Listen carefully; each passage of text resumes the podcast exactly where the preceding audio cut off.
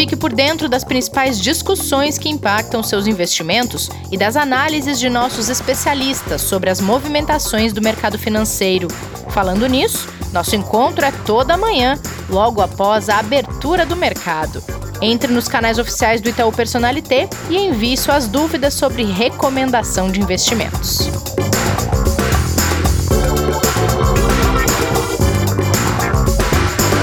Olá, você está ouvindo o Investidor em Foco, podcast de investimentos do Itaú Personalité. Sejam todos bem-vindos ao episódio desta quarta-feira, dia 13 de maio. Fiquem conosco, porque já já temos convidado especial no episódio de hoje. Bom dia, Kleber, tudo bem? Bom dia, Rê, tudo bem e você? Tudo certo por aqui também. Kleber, vamos dar uma passada rápida pelo cenário econômico, porque a gente não quer deixar nosso convidado esperando as vendas do varejo apresentaram queda de 1,2% em março na comparação anual, 2,5% se comparadas a fevereiro. O varejo ampliado, que inclui veículos e material de construção, caiu 13,7% na comparação com fevereiro e 6,3% na base anual. Na Europa e China, inseguranças com a possibilidade de uma nova onda de coronavírus em países que já retomavam as atividades e o mercado, Kleber, como é que inicia essa quarta-feira? E a gente teve uma terça-feira bastante turbulenta, né, com muita volatilidade ontem, quando a gente fez o podcast, a gente falou, né, do mercado aqui operando em alta, com o dólar cedendo um pouco, né, dando sinais de recuperação.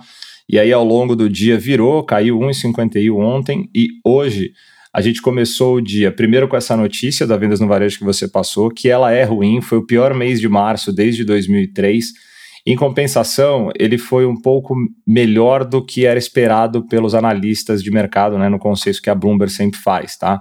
Então, na expectativa, quando a gente olha para a compilada é, no consenso da Bloomberg, ela era de 5,5% na base mensal e de 3,9% no indicador anual. Então, apesar de ruim, foi menos pior do que o mercado esperava.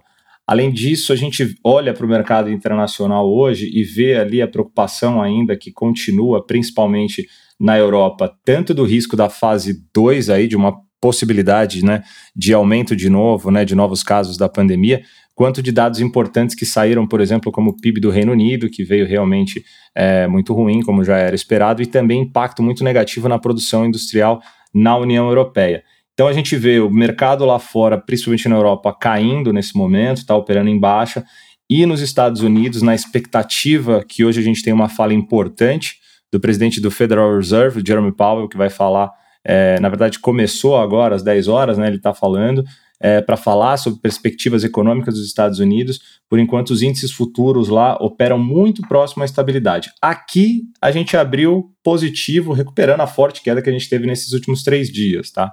Então agora a gente olha aí o índice Bovespa subindo 0,99, com o dólar caindo próximo a 0,43, mas muita volatilidade pela frente ainda.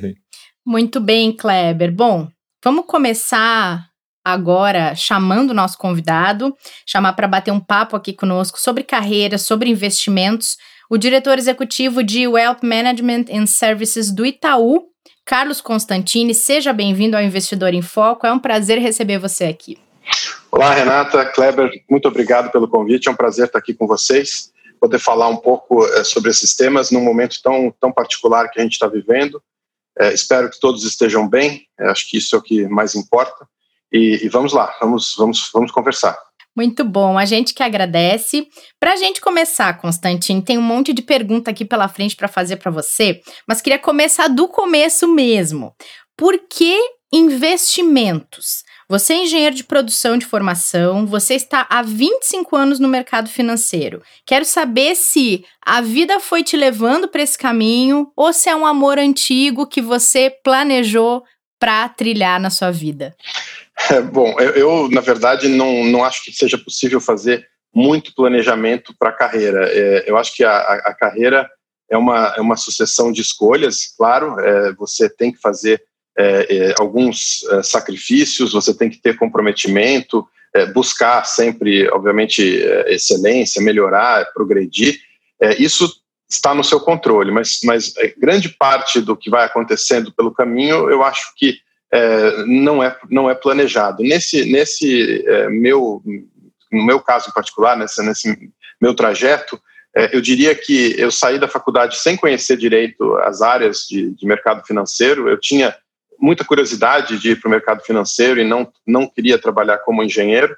É, acabei entrando é, numa área que me, me, pareceu interessante naquele momento, que era a área de pesquisa de ações, é, análise de investimentos, como todo estagiário na época, é, trabalhando em banco de dados e fazendo é, é, basicamente tentando ajudar os analistas a, a ter subsídios para fazer suas análises. Depois passei a, a, a ser analista de alguns setores, é, primeiro como analista auxiliar, depois tendo a responsabilidade de cobertura, passei a, chefe de pesquisa, passei, me, me, tornei o estrategista do banco. É, nesse meio tempo tive algumas idas e vindas pra, por outras instituições, inclusive mudando de, de lado para o, para o buy side, que é a, a gestão de recursos propriamente dita e não mais o aconselhamento. Depois voltei para esse mundo de, de, corretora, responsável pelo, pelo research, é pesquisa, e também pela própria corretora, as mesas de operações, a distribuição.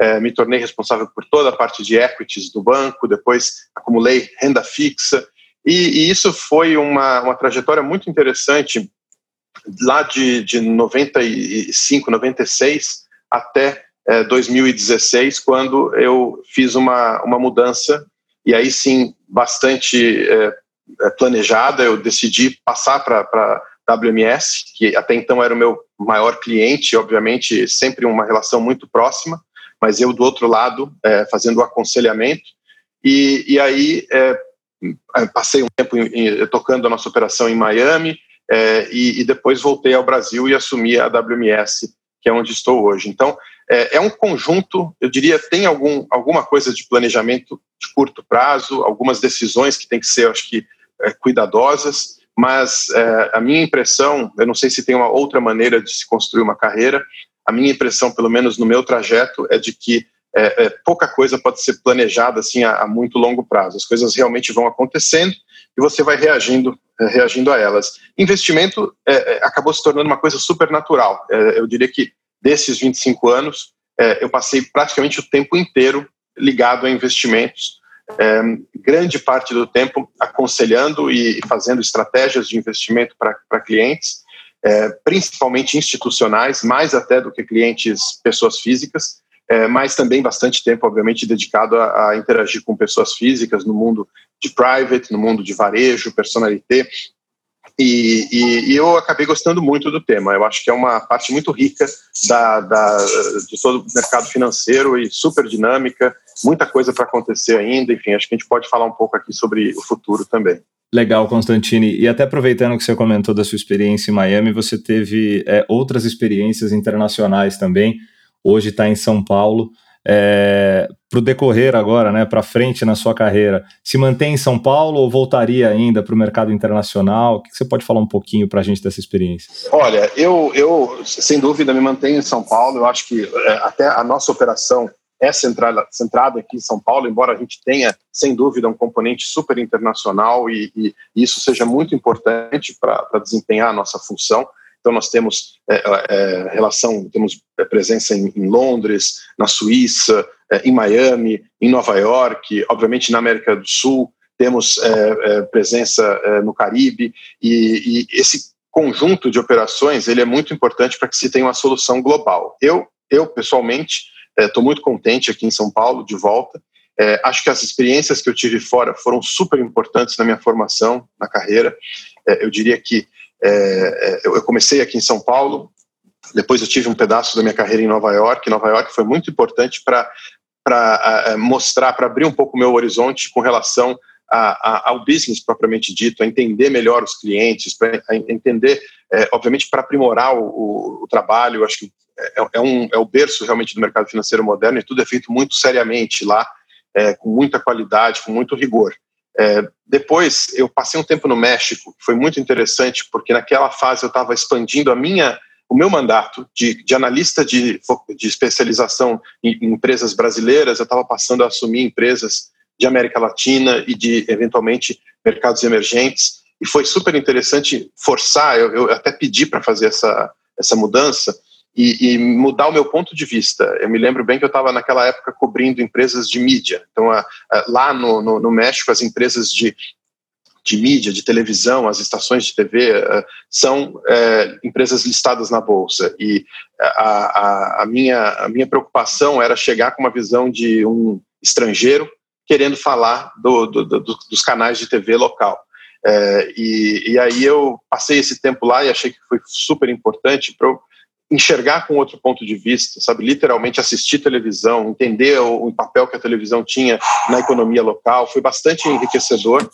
Mas Legal. hoje eu acho que é, é, é faz muito mais sentido estar aqui para responder a sua pergunta.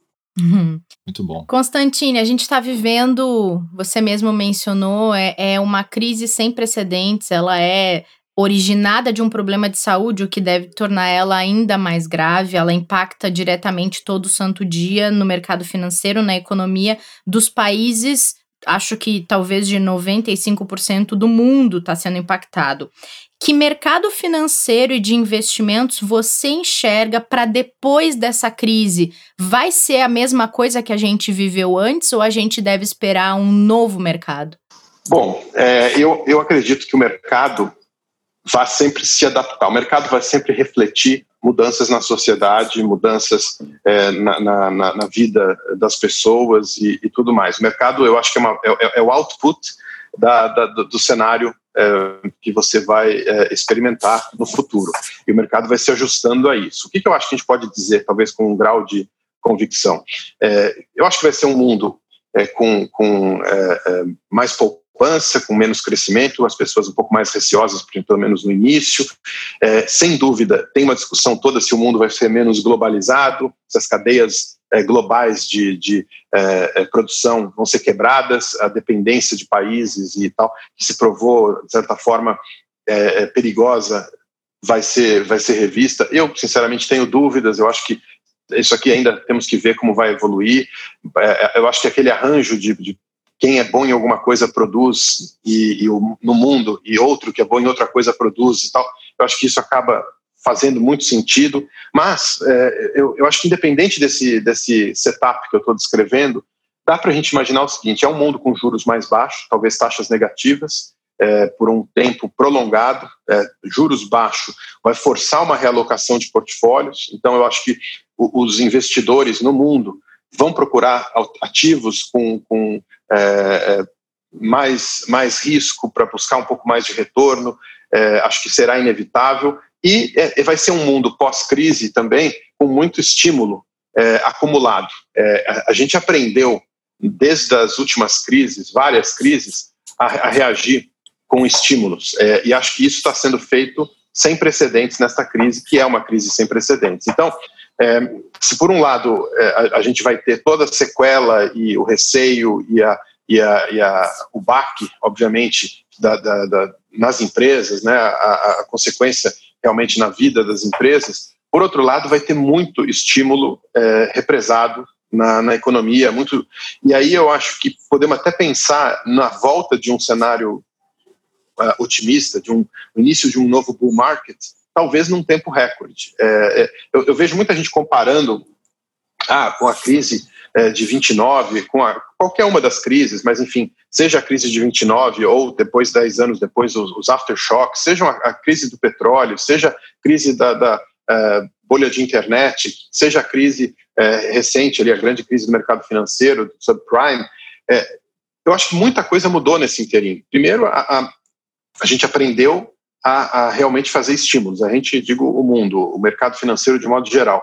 E, segundo, a velocidade dos ciclos está muito rápida e a, a, a velocidade que, que, as coisas se ajustam, que a informação flui, é muito rápida. É, e eu acho que com isso é, é, é, muito difícil usar a cabeça ou usar o modelo de uma dessas crises para prever como é que a gente vai sair dessa.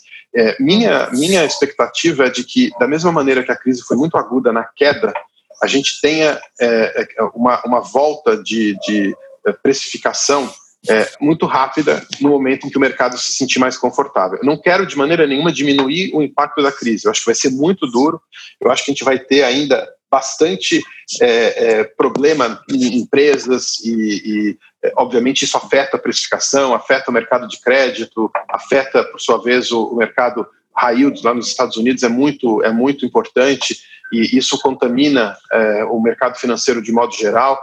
Não quero subestimar os impactos que a gente pode ter no mercado financeiro, só, só estou colocando que juros baixos e muito estímulo, eu não ficaria surpreso se a gente tiver uma volta de um bull market, é, ou, ou seja, o início de um mercado mais favorável, antes até do que as, as expectativas podem é, sugerir quando a gente compara com crises anteriores. Constantini, aproveitando tudo que você falou agora, tanto da crise sem precedentes, né, que a gente realmente, por mais que tenha histórico, nunca viu um movimento como esse, queria deixar já duas perguntas aí rápidas para aproveitar o que você falou agora. Uma é que você falou exatamente de precificar, né, a precificação que a gente teve e a recuperação que a gente pode ter. Se você entende que é, o que foi precificado né, por essa crise pelo mercado foi, vamos dizer assim, correto, foi justo, né? Qual é a sua visão sobre isso? E também, assim, dado tudo o que aconteceu, os isolamentos que a gente vive, é, o que te causou mais apreensão nesse período, tanto do ponto de vista talvez social quanto econômico? Perfeito. É, bom, a questão de precificação, é, eu diria o seguinte: muita coisa foi precificada no Brasil. É, se você olhar a queda da, do Ibovespa, é, a, a, desvalorização da moeda, eu acho que o Brasil, podemos dizer que, na, na dúvida, o mercado precificou bastante. É, claro, sempre pode ter muito. ainda pioras e tudo mais, mas eu acho que o mercado é, foi muito duro na precificação, que é o comum nesses momentos. É, na dúvida, você recorta é, mais do que precisa para ter certeza que que você conseguiu precificar o, o, desconhecido, e à medida que você vai conhecendo aquela parte que era desconhecida, você vai aceitando ajustar preços e tal. Então, a queda, a velocidade de queda, é, foi sem precedentes também. Mais uma coisa sem precedentes. Nunca, em nenhuma das crises anteriores, a queda do mercado, e isso que vale para o S&P, mas vale para nós também, tinha sido tão abrupta. É, nem no, no, no, Black Monday, que foi um famoso crash é, um fast crash, nem lá a gente tinha tido uma queda tão grande, é, rápida, quanto a gente teve aqui. Então, resposta: eu acho que o Brasil precificou muita coisa. Pode ter mais queda? Claro que pode, mas eu acho que a gente já parte de um, uma margem de, de é, conforto, principalmente quando eu olho o preço das empresas, dos ativos em dólar.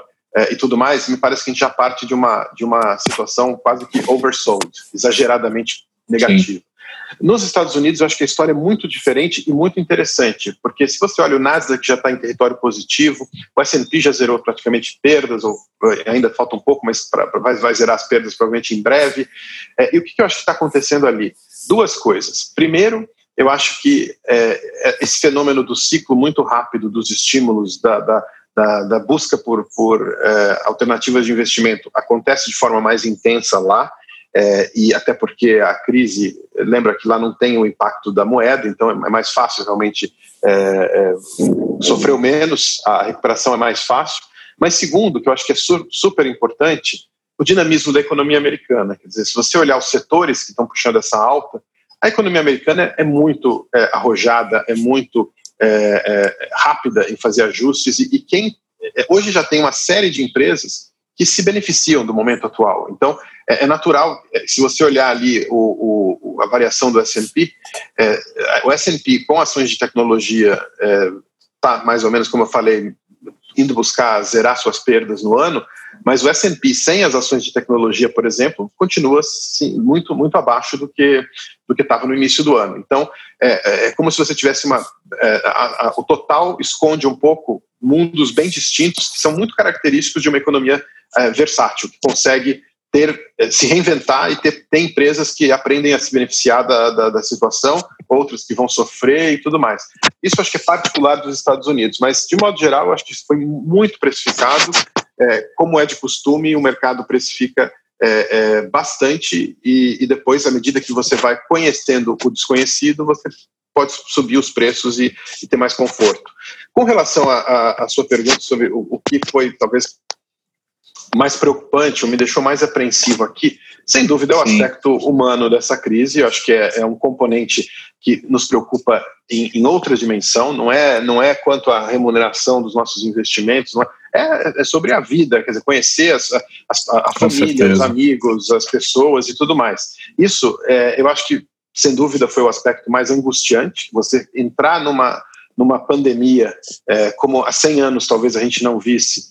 É, e, e, se você olha uh, o comportamento da humanidade, é muito interessante. A gente estava aqui às vésperas de, de, de é, pensar já em, em, vários fóruns lá no, no, no, Vale do Silício falando sobre imortalidade, falando sobre se você pega toda toda a, a, a, teoria ali do, do do Sapiens, da, da, de, do que está sendo discutido para o futuro, é, criar seres humanos cada vez mais é, é, fortes seletivamente e com features talvez até é, robotizados e tudo mais, e de repente a gente está apanhando de um vírus, é, uma coisa super uhum. É, básica, antiga, que você tem desde a, da, registros desde a, da, da, da história antiga, e, e que a gente está mostrando a nossa fragilidade. Acho que foi uma experiência muito humbling, assim, de, de nos tornar mais humildes como, como humanidade, realmente, enquanto a gente estava achando que nós podíamos discutir a imortalidade e tudo mais, ter que, ter que se esconder todo mundo, da mesma maneira que se escondeu na, na Idade Média, da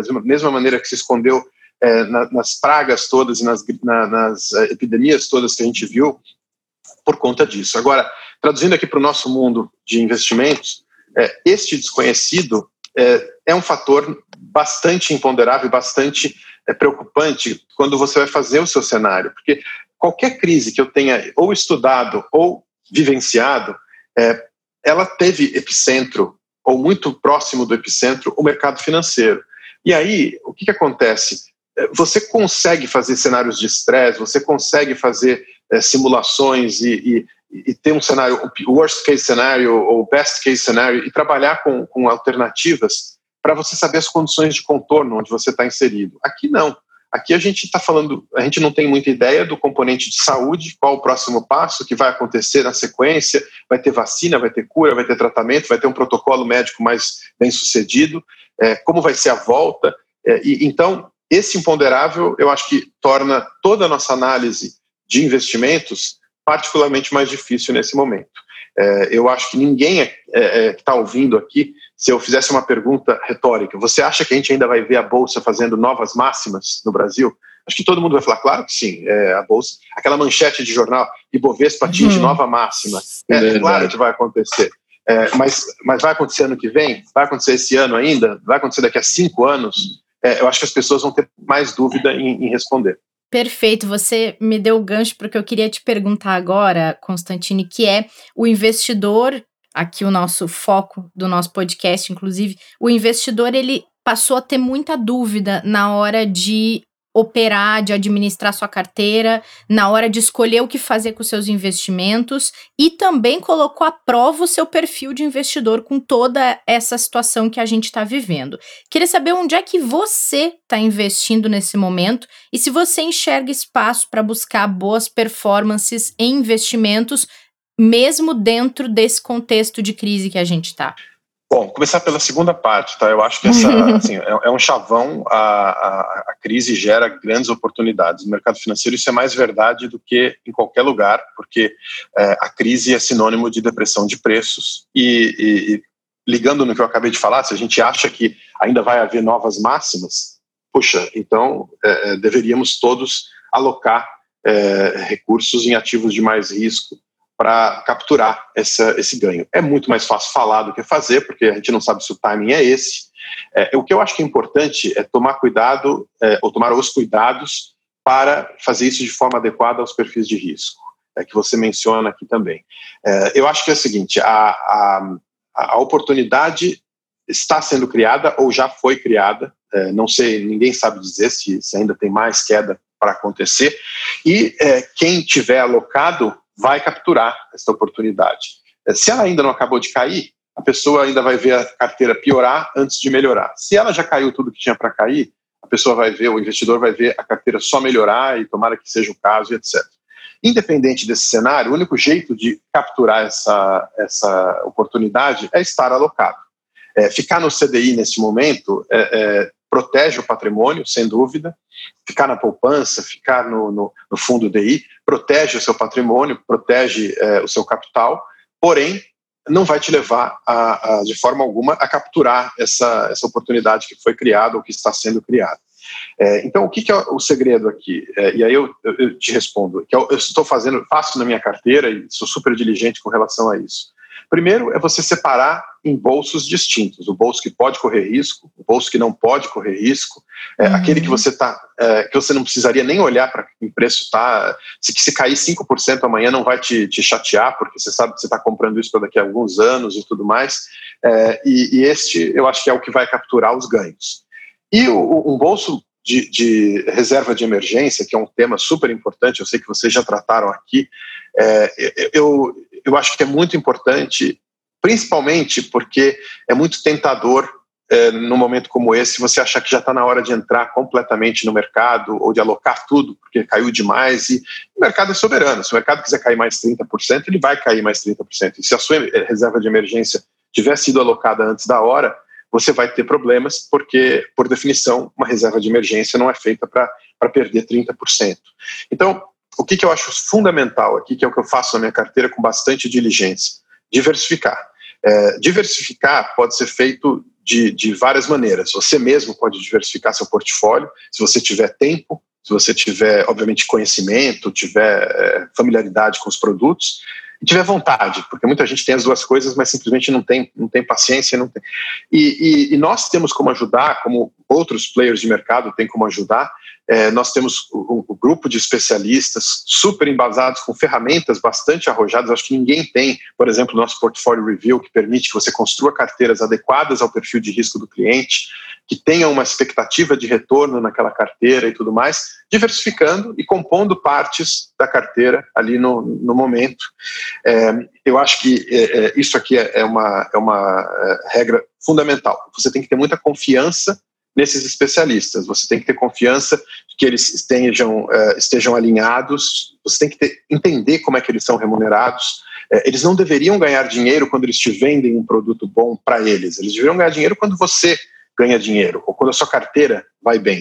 Uh, e, e, principalmente, a transparência. Transparência é o antídoto. É, é, é, aquela história: você acende a luz, corre todo mundo que, não, que é contra a transparência, corre um para cada lado, é, e, e, aí você já percebe que tem alguma coisa errada. Transparência é a maneira de você se, se é, proteger de aventureiros que aparecem nessa travessia que a gente está é, fazendo nesse momento, do investidor super conservador, que estava acostumado ali ficar no CDI e tudo mais, para uma carteira mais diversificada. É, essa travessia ela é uma travessia que requer um, um empenho, requer uma educação do, do, investidor e tudo mais, mas ela é muito sujeita a, a, a cair nas mãos ali de, de de aventureiros que vão te vender uma carteira que não é exatamente aquilo que você imaginava, ou que não vão tomar o cuidado necessário com o seu perfil de, de suitability, né, o seu perfil de risco e tudo mais. A segunda maneira de diversificar é, é se você quiser comprar produtos diversificados. Então, por exemplo, o que são produtos diversificados? Produtos diversificados são produtos que tenham várias estratégias dentro deles e que, de preferência, é, estratégias que sejam descorrelacionadas, do tipo, uma pode dar certo, a outra pode dar errado e tal. Esse produto provavelmente não será o topo da performance, certamente não será o bottom da performance, ele vai ficar ali. A, a, a beleza é fazer este produto performar bem, é, correndo um risco menor por conta dessa diversificação. E, e, aqui, assim, nós temos produtos do Itaú que são assim, por exemplo, o nosso Globo Dinâmico, é, que, é a, que é a nossa mesa multigestores, nosso fundo multigestores lá na Asset, mas também tem produtos de terceiros que a gente faz gestão é, é lá no Fund of Funds, escolhe é, o, o, Orion no Private, o Multi-Hedge no Personalité. Aqui a gente tem produtos é, de ações, o Aquila, Genesis, que são produtos que tem vários gestores ali dentro. Você aloca um pouco do dinheiro para cada um deles, alguns vão dar certo, outros não vão dar tão certo, outros vão dar errado, mas no total, se a gente estiver fazendo esse trabalho bem feito, a, a diversificação vai te proteger é, de, um, de um erro é, de colocar todas as fichas num único gestor ou num único fundo. E tem um terceiro é, ponto que, assim, talvez seja dentro dessa segunda categoria, mas é um terceiro grupo de, de produtos para permitir a diversificação, que são os produtos de alocação, realmente. É, é, carteira Itaú, carteira internacional, o, o, o, lá no private a gente tem também o, IMP, que é similar em conceito à carteira Itaú. O que, que é isso? É o conceito, olha, eu não, eu, eu não, não conheço o mercado, eu não entendo, me, me, construa um portfólio diversificado que permita que eu invista em várias coisas ao mesmo tempo, que vai do dólar Treasury, ações, bolsa nos Estados Unidos, é, renda fixa aqui, pré, pós, tudo que fizer sentido é, e que seja principalmente atualizado sem eu precisar fazer nada. É, eu estou te dando ali meus 100 reais, você distribui esses 100 reais, daqui a seis meses pode ser que os 100 reais sejam totalmente diferentes, mas eu quero que vocês cuidem do dinheiro para mim. É, esse tipo de produto eu sou muito fã, eu, eu, eu, eu também tenho. Então, o que, que eu faço assim, para responder a pergunta? Eu, aqui no Brasil, eu tenho é, é, bastante é, é, da minha, da minha, é, do meu patrimônio em ações. Eu tenho ações do banco, eu tenho, eu tenho fundos de renda variável, eu tenho multimercados, esse multigestor, eu sou muito fã dessa, desse conceito. eu tenho tanto os da casa quanto os de terceiros, então eu tenho ali esses produtos que eu mencionei. É, tenho produto de alocação também, é, principalmente a minha previdência está praticamente toda nesse tipo de produto de alocação, mas uma característica muito forte do meu patrimônio, é, eu, eu, deixo um pedaço razoável no internacional, eu, eu diversifico, é, eu invisto fora e, lá fora eu, eu invisto bastante coisa em ativos e líquidos, porque como esse dinheiro, teoricamente, eu não espero precisar dele, na minha vida, essa aqui, vamos dizer, a minha, é o meu, minha reserva para o futuro realmente, é, eu, eu, eu, eu não, não, preciso ter liquidez nesse, nessa parte do portfólio. Isso tudo, obviamente, sem falar de uma parcela que eu, que eu é, separo como uma reserva de emergência, e aí é, eu alterno entre fundo DI, fundo DI com crédito, é, CDB, é, enfim, acho que são os produtos que não são feitos para terem grandes flutuações é, negativas, mas que eu sei também que não vai sair nada demais dali, é só uma proteção de capital. Esse, para mim, é o, o, o, segredo, é diversificar, é, e quando você for lidar com parceiros que vão ajudar, é, ter certeza que você conhece de fato o, a, mecânica, o economics, como é que esses parceiros estão sendo remunerados, como é que eles ganham dinheiro. Vou dar um exemplo aqui para vocês, sem querer me alongar muito nesse tema. Muita, muita gente que eu converso ou que eu vejo a carteira quando chega no banco não tem reserva de emergência. É, e, e eu entendo porque reserva de emergência é um produto ruim para quem vende. Ele é um produto fundamental para o cliente, mas ele é um produto com rentabilidade para o banco, para a plataforma de, de investimentos, para a, a corretora, para o autônomo, muito ruim. É, é, um, é, um, produto em que se ganha quase nada. Não ter reserva de emergência, é, eu acho um erro fatal na carteira de um, de um cliente. Então, o que, que eu percebo que acontece às vezes? Não, compra aqui um fundo de crédito privado, que é quase caixa esse fundo, é, e, e, aí passa por, por uma reserva de emergência e tal. Aí vem uma crise como essa, você vê fundos de crédito privado sofrendo quedas expressivas, é, correndo até risco é, é, eu acho que é, em alguns casos resgates desencadeando cotas piores e tal. Acho que a gente provavelmente passou o pior momento disso aqui já, mas correndo até risco desnecessário, quando isso aqui poderia ter sido evitado com a venda de um produto mais é, é, plain vanilla, ali, um produto mais simples que certamente é, protegeria. É, um último comentário que eu faria: a gente teve, por exemplo, no mês de março, é, fundos DI com crédito, que é uma, é uma versão do fundo DI com uma, um pouco mais de pimenta, vamos dizer, com crédito, em diferentes proporções. Né? Vai desde uma, uma pequena porção de crédito até uma composição mais é, é, apimentada para aqueles clientes que têm um perfil mais arrojado. É, a gente viu isso aqui ter cota levemente negativa. O nosso principal produto de DI com crédito teve uma cota de 0,03% negativa no mês de março. É, ainda assim, é, o meu comentário é, é um produto defensivo, claro, a gente está falando aqui da maior crise sem precedentes, uma pandemia, é, uma, uma super desvalorização da moeda, uma crise de crédito ali, de, não, não de crédito, mas uma crise no mercado de crédito que durou algumas semanas até o Banco Central ajudar a estabilizar, com, com inclusive com a, com a, a, a submetendo a, PEC de, de guerra e tudo mais, e mesmo assim foi uma leve queda nominal de 0,03. É um produto que eu tenho tranquilamente na minha reserva de emergência. Se tivesse sido 5% de queda no mês, certamente eu diria, não, isso aqui não é um produto para ter na reserva de emergência. Então, só, só queria colocar, diversificação para mim é o fundamental é, na, na, construção de um portfólio agora mais do que nunca. Tá? Constantine, primeiro, obrigado pela resposta tão completa, que acho que resumiu muito do que a gente vem falando aqui, né, sobre diversificação, sobre recomendação. Com certeza. E só que, né, que a gente foi realmente muito completa e a gente queria é, aproveitar tanto uh, hoje a sua função né, na direção de uma área tão importante de gestão, de investimentos que a gente tem aqui no banco. E com tudo isso que você respondeu agora, olhando um pouquinho para o lado do, dos profissionais e para o lado deste setor, né, a gente vem acompanhando nos últimos tempos uma grande evolução né, o espaço tem é, ficado cada vez maior né, em relação a plataformas de mídias sociais, é, tantos profissionais que hoje, por vídeo, por call, por podcast e por outros meios, chegam até as pessoas para falar de investimento, é, muitas vezes de maneira muito positiva e com o desafio sempre de fazer com que o investidor busque mais rentabilidade para o seu patrimônio, né, uma remuneração melhor. Quando a gente olha para tudo isso, e agora a gente tem essa pandemia, tem essa situação com o mercado todo, como você já explicou, como que você enxerga agora este mercado para esses profissionais, né, para essa área? Como que ele vai ficar daqui para frente? Tem mercado ainda para toda essa população de profissionais que estão aí atuando? Eu usei a expressão uma travessia. É, os investidores brasileiros, eu acho que, com razão, estavam acostumados a um mundo de CDI, a um mundo de 1% ao mês, sem risco, é, com liquidez diária é, e tudo mais. Esse mundo acho que acabou.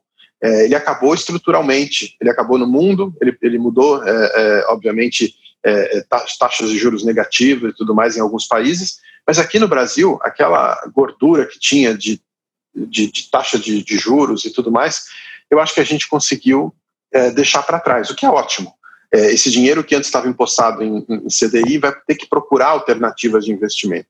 Esses profissionais que vão ajudar os investidores nessa travessia, que eu acho que é super complexa, e depois é, é, manter as carteiras dinâmicas, porque uma vez que você faça a travessia, não é, uma, não é um evento é, é, é, único. Você tem que manter aquela carteira viva. Ela, ela diferente de você estar tá num, num, fundo DI ou num CDB e, e, esse ser o seu o seu investimento ou na poupança, quando você faz essa travessia, é importante que você tenha cuidado, porque às vezes uma coisa que fazia sentido num momento já não faz mais tanto, ou uma, uma ação subiu demais e tem que ser eh, eh, vendida na carteira, ou mesmo uma classe de ativos deixa de ser interessante em função de alguma mudança é, de cenário.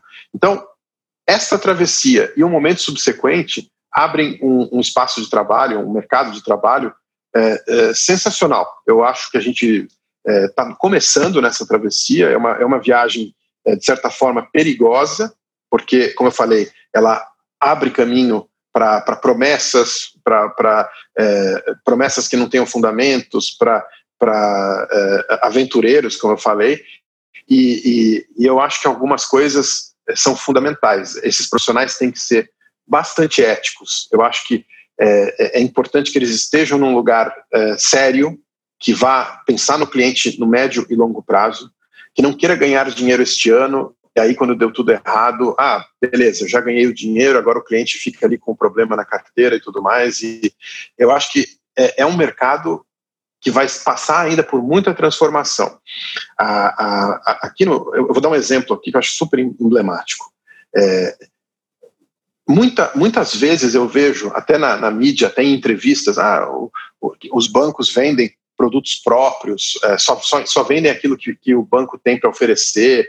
É, o Itaú é, há mais tempo, a maior arquitetura aberta do Brasil. O nosso Fund of Funds, é, agora acredito que não seja mais por causa da desvalorização, mas até recentemente era o segundo maior Fund of Funds do mundo. É, ninguém vende tanto produto de terceiros no Brasil quanto o Itaú. É, e vender produto de terceiros é uma prova muito clara de que a gente não está preocupado em, entre aspas, é, vender produto da casa. A gente está preocupado em vender o que faz sentido para o cliente. É, vender reserva de emergência é boring, é uma coisa assim, nossa, é monótono. Eu, eu, fui lá e o cara me recomendou CDB, o cara me eu deixei um tanto em poupança, como é que pode ter dinheiro parado em poupança e tal. Aí vem uma crise como essa e esse, esse discurso silencia. Por quê? É, de novo, é um produto ruim para vender do ponto de vista do banco, é um produto ruim para se vender. É, é, reserva de emergência nunca, nunca envolve os produtos mais interessantes, com mais. Porém, é, é super importante ter esse tipo de cuidado, ter esse tipo de é, é, foco é, na carteira do cliente, no perfil de risco do cliente. Suitability é uma coisa muito séria. Você olhar para o cliente entender o quanto aquele cliente tem de apetite de risco é verdade, para correr risco, para poder perder dinheiro, para poder ficar ilíquido, antes de vender uma coisa que seja ilíquida para ele. É, o COI, por exemplo, é um produto muito bom para a pessoa certa e na dose certa. Você vender um produto como um COI é, que, que este, por outro lado, é, extremo ao da reserva de investimento, é um produto super bom para quem vende. Mas você vender um produto como o COI e deixar o cliente com a carteira ilíquida numa dose errada pode ser um erro fatal. Cliente vai precisar do dinheiro e não vai estar líquido naquele momento. Então, é, ética, seriedade, é, conhecimento, acho que estudo para se manter atualizado, profissionais que tenham esses é, objetivos, essa, esses interesses, eu acho que tem um grande espaço de trabalho para atuar nesse mundo de investimentos. A gente está começando nessa travessia, estamos engatinhando, o próprio mercado brasileiro ainda está é, eu diria que muito raso em termos de classes de ativos, oportunidades, opções de produtos. A gente vem é, é, complementando isso é, numa velocidade super acelerada, inclusive oferecendo muita coisa internacional, mas eu acho que esse mercado vai crescer bastante. Bom, a gente está chegando ao fim do nosso papo, mas não vamos encerrar, Constantine, sem saber de você. O que você tem feito durante a quarentena fora o seu trabalho. Já vou trazer um spoiler que temos um entusiasta musical entre nós aqui. É verdade. Eu, eu olha, uma das grandes vantagens da, da quarentena, na minha opinião, é que eliminando os deslocamentos e principalmente nos finais de semana, eventos sociais, deslocamento de uma cidade para outra e tal, é, eu, eu acabei encontrando muito tempo, muito mais tempo do que do que antes, eu, eu diria. E como eu, realmente eu gosto muito de música, gosto muito de, de literatura, é, eu tenho conseguido dedicar mais tempo a, a ler e, e, a, e a, a ouvir música. Eu particularmente eu, eu, fiz uma escolha talvez não óbvia com relação a livros, mas que me parecia mais óbvia quando eu, quando eu decidi o que eu ia ler nesse momento, que eu escolhi alguns livros que eu já tinha lido, inclusive, mas que eu quis reler, porque é, é, diziam de alguma maneira, conversavam com o momento que a gente está vivendo de epidemia e tudo mais. Então, é, eu digo que é não óbvio porque o certo seria ler alguma coisa contraída, mais arejar a cabeça um pouco e tal, e acabou sendo ainda mais impactante a leitura desses livros, ou a releitura nesse momento. É, a, a, Peste, do, do, do, Camus, que eu acho que é, é, um, é um clássico aqui que fala sobre, sobre é, a praga e um cenário de ficção, a praga voltando numa, numa cidade e tudo mais.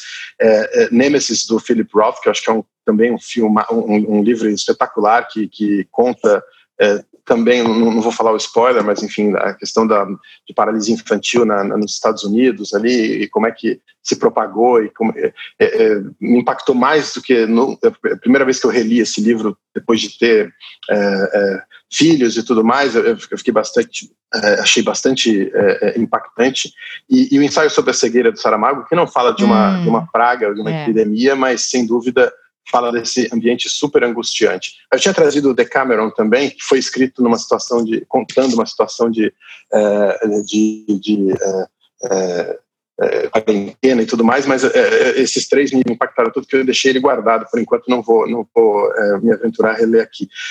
E, e, em música, sem dúvida, muito tempo para ouvir música, eu gosto muito de música clássica, música erudita, tenho um, um projeto, estava comentando aqui com vocês, de fazer uma lista um playlist aqui no Spotify. É, eu me, me condicionei a, a, colocar mil músicas que eu acho que resumem o que, que a humanidade produziu de melhor em música. E, e é Quantas já foram? eu estou perto de, eu tô quase na metade e, e eu comecei lá, lá no Nossa, 1100. É, é, é. O problema é que o problema é que é, eu comecei eu comecei lá em 1100 e poucos, né? Com, com uma, uma compositora super misteriosa, que eu, que eu acho genial, que é, é Hildegard von Bingen, que é, enfim, é, e, e, aí foi, foi crescendo, só que acontece que vai aumentando exponencialmente a quantidade de bons compositores, e eu estou entrando no século XX, acabei de entrar no século XX e gastei metade das minhas, das minhas cotas de música, então não sei se mil, mil músicas vai ser... Ainda tem mais de 100 mas... anos aí para selecionar, né? Não, exatamente, e, e, grandes compositores e tal, mas está sendo super divertido, e aí eu escuto, volto, é, tiro uma música, falo, ah, é, tem compositores que estão com, sei lá, 14, 15 músicas, eu estou gastando muita música com esse compositor e tal, mas tem é. uma, uma ocupação divertida, eu, eu adoro, adoro música e, enfim, é, é, coisas que a tecnologia permite que a gente faça num, num momento de reclusão como esse. Mas está sendo. É, são duas coisas que me ajudam a levar esse momento. Obviamente, ficar com a família é um grande bônus dessa situação toda. Né? A, minha carga de trabalho é, envolvia muita viagem e, e, isso, obviamente, acabou nesse, nessa fase. Então, esse talvez seja, seja o grande bônus é, da, da, da, quarentena. Mas eu acho que a gente tem que procurar é, é vida normal e fazer coisas que gosta e não ficar só é, preso em casa e torcendo para acabar, porque pode demorar. E, e, e essas são duas coisas que realmente me divertem bastante. Que maravilha. Constantine, adorei. Foi um grande prazer conversar com você aqui. Volte outras vezes, por favor, porque ficou um monte de assunto faltando aqui. A gente já estava falando ficou. de. Nossa listinha um foi encolhendo. Muito legal. Prazer foi todo meu. É, Estou à disposição. Espero que na volta, é, quando a gente marcar, a situação seja mais animadora ainda, mas espero que todos fiquem bem e, e, e bola para frente aqui. A gente vai sair dessa como saímos de todas as crises e não tenham dúvida de que a Bolsa ainda vai fazer novas máximas no futuro. Ótimo, muito obrigado, Constantine. Prazer aí recebê-lo e parabéns por toda a condução desse time enorme de investimentos que você tem também. Muito obrigado mesmo e tem que voltar aí para trazer a lista completa depois de músicas para a gente também, viu? Com o maior prazer. Muito obrigado, um abraço para vocês. Outro para você, gente. Foi um prazer esse episódio do podcast. A gente se encontra amanhã para falar de fundos imobiliários. Sigam as redes sociais do Itaú Personalité e hoje tem live às 5 da tarde no Instagram e no YouTube do Personalité. Até amanhã, fiquem bem, fiquem em casa e usem máscara. Nos encontramos no próximo episódio. Fique por dentro das principais discussões que impactam seus investimentos e das análises de nossos especialistas sobre as movimentações do mercado financeiro. Falando nisso, nosso encontro é toda manhã, logo após a abertura do mercado. Entre nos canais oficiais do Itaú Personalité e envie suas dúvidas sobre recomendação de investimentos.